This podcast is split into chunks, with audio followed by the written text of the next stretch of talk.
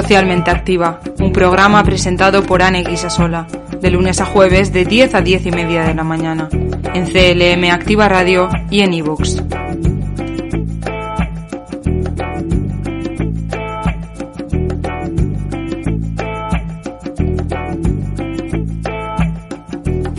La actualidad social, lo más relevante de los últimos días.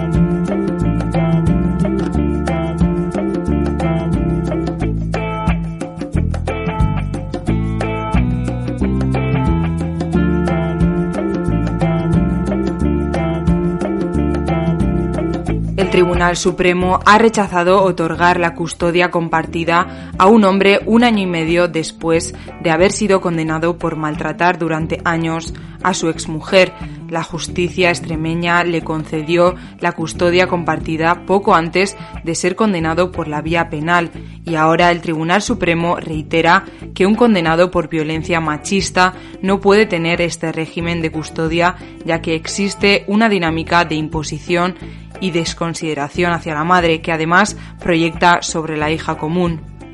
Según la información transmitida por la cadena SER, se ha tramitado en paralelo por la vía civil y la vía penal en los tribunales extremeños hasta quedar zanjado por la sala primera del Tribunal Supremo. La mujer, defendida por el letrado Miguel Castro Vegas, inició ante la justicia un proceso de divorcio en 2018 junto con su hija de siete años de edad.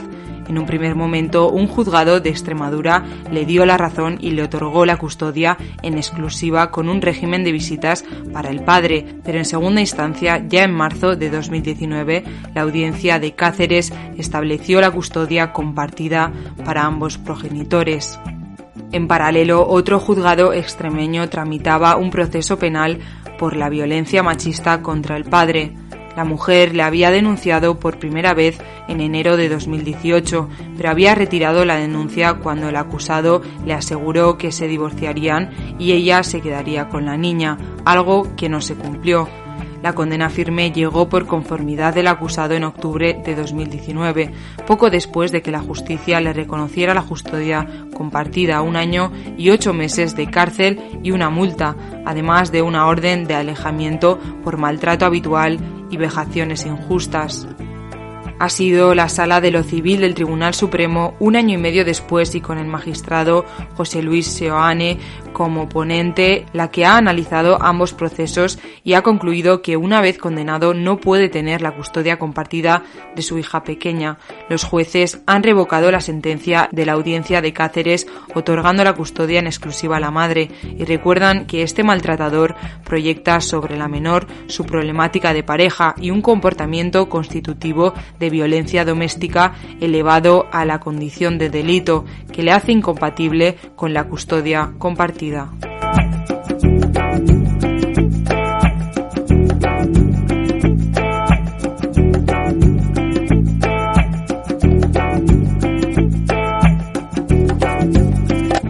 El Gobierno regional recibe cerca de mil solicitudes para la modernización de centros residenciales y el fortalecimiento del tercer sector social.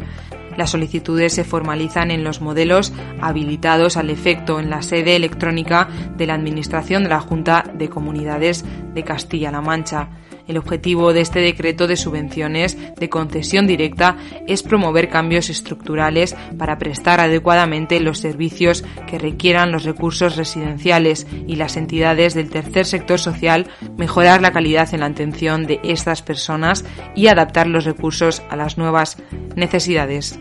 El Gobierno de Castilla-La Mancha ha recibido hasta este momento un total de 976 solicitudes a la convocatoria extraordinaria de subvenciones dotada con 37 millones de euros y destinada a la modernización, mejora y digitalización de los centros residenciales de la región, así como para el fortalecimiento del tercer sector. El objetivo de este decreto de subvenciones de concesión directa es promover cambios estructurales para prestar adecuadamente los servicios que requieran los recursos residenciales y las entidades del tercer sector social, mejorar la calidad de atención de estas personas y adaptar los recursos a las nuevas necesidades. Son actuaciones financiables aquellas que se destinen a reformas y transformación de centros donde se presten servicios sociales, ayuden a su modernización y equipamiento y permitan la mejora de las infraestructuras, favoreciendo la accesibilidad y la adaptación social a través de la digitalización.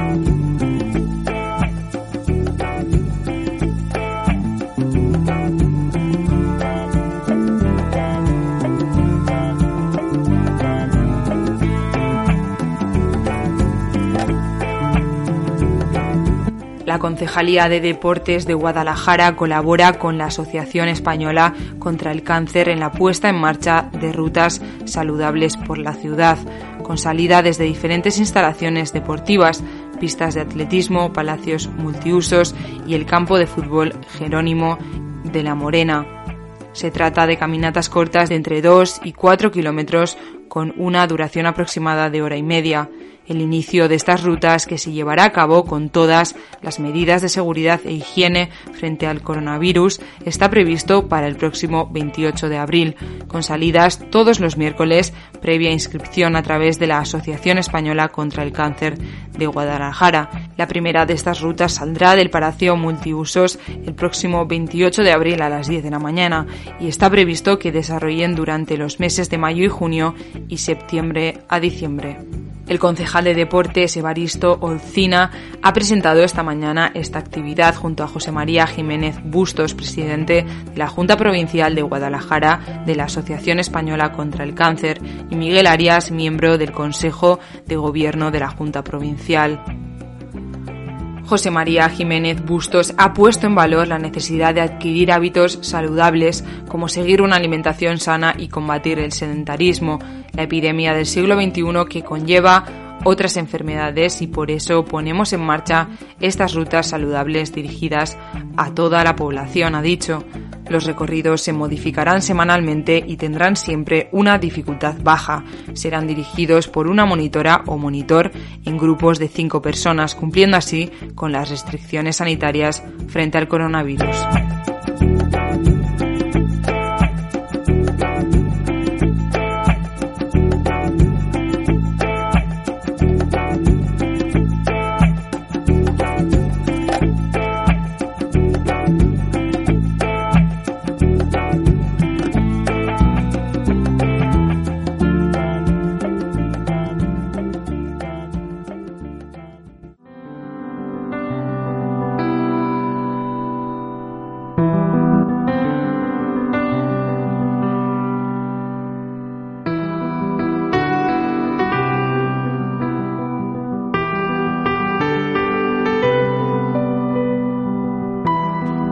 Investigación social. Temas que nos atañen a todos.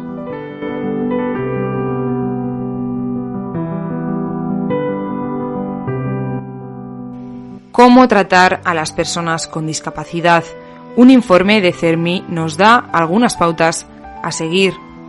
Según este estudio, la primera es tener clara su condición de persona por encima de su discapacidad, respetando en todo momento su dignidad. También tratar a la persona de forma natural, con respeto y hablar directamente con ella, no a su acompañante, y con un tono de voz normal, se ha de procurar evitar prejuicios y la sobreprotección. Destacan también que antes de ayudar a alguna persona con discapacidad hay que preguntar con naturalidad si lo necesita y cómo puedes hacerlo. Quien mejor puede informar de sus necesidades es la propia persona.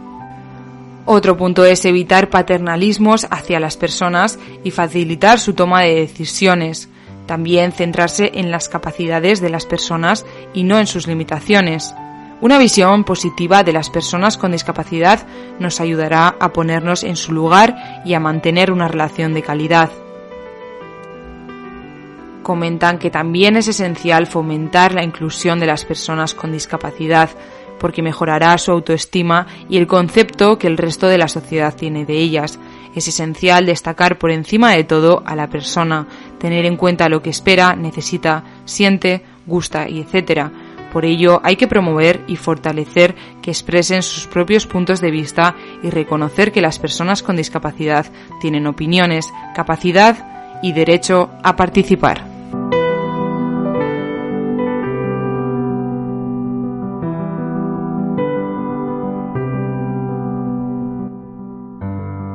Aquí termina el programa de hoy. Estamos en CLM Activa Radio. Yo soy Ani Guisasola y esto ha sido Socialmente Activa.